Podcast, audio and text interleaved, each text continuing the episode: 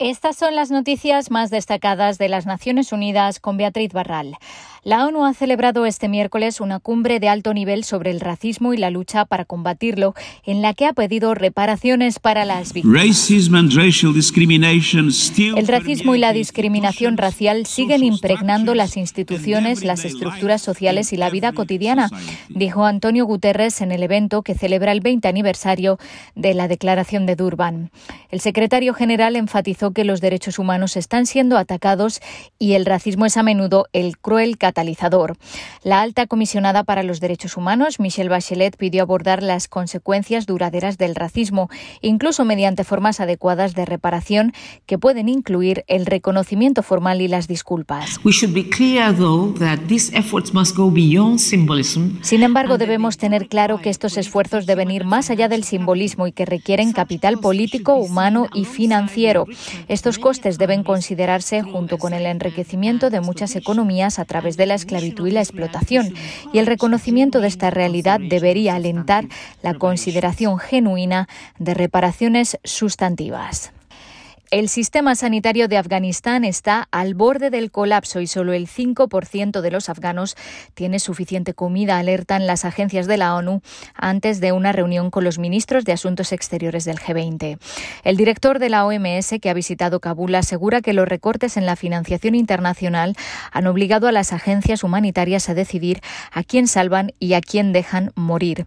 El máximo responsable humanitario de Naciones Unidas, Martin Griffiths, anunció la liberación de 45 millones de dólares de un fondo de emergencia para apoyar el maltrecho sistema sanitario afgano.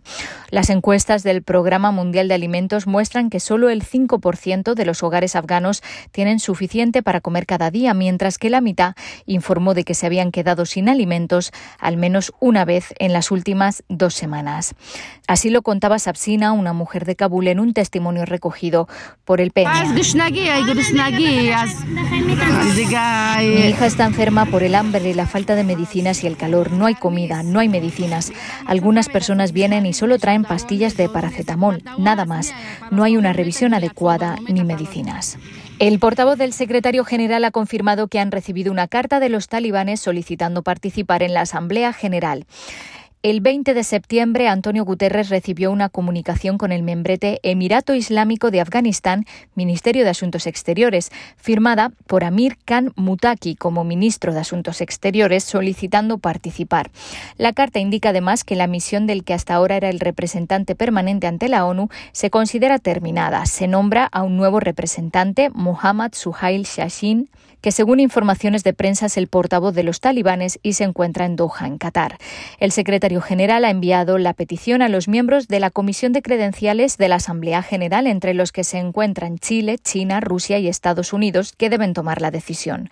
Y Estados Unidos ha anunciado que donará otros 500 millones de vacunas de Pfizer a países en desarrollo durante una reunión virtual convocada por el presidente Joe Biden. La cita ha reunido a varios líderes mundiales, entre ellos el secretario general, para forjar un consenso en torno a un plan de lucha contra la crisis del coronavirus. Biden dijo que nada es más urgente que unirnos para combatir el COVID-19.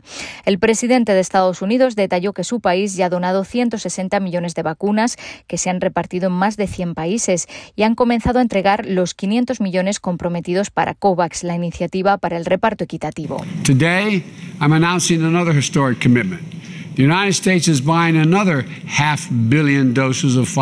Hoy anuncia otro compromiso histórico. Estados Unidos va a comprar 500 millones más de dosis de Pfizer para donar a países de renta media y baja y que se habrán entregado en estas fechas el año que viene. Nuestro compromiso total de donaciones es superior a 1.100 millones de dosis. Dicho de otra forma, por cada vacuna que hemos administrado en Estados Unidos, hemos comprometido tres dosis para el resto del mundo. We have now committed to do three shots to the rest of the world. Hasta aquí las noticias más destacadas de las Naciones Unidas.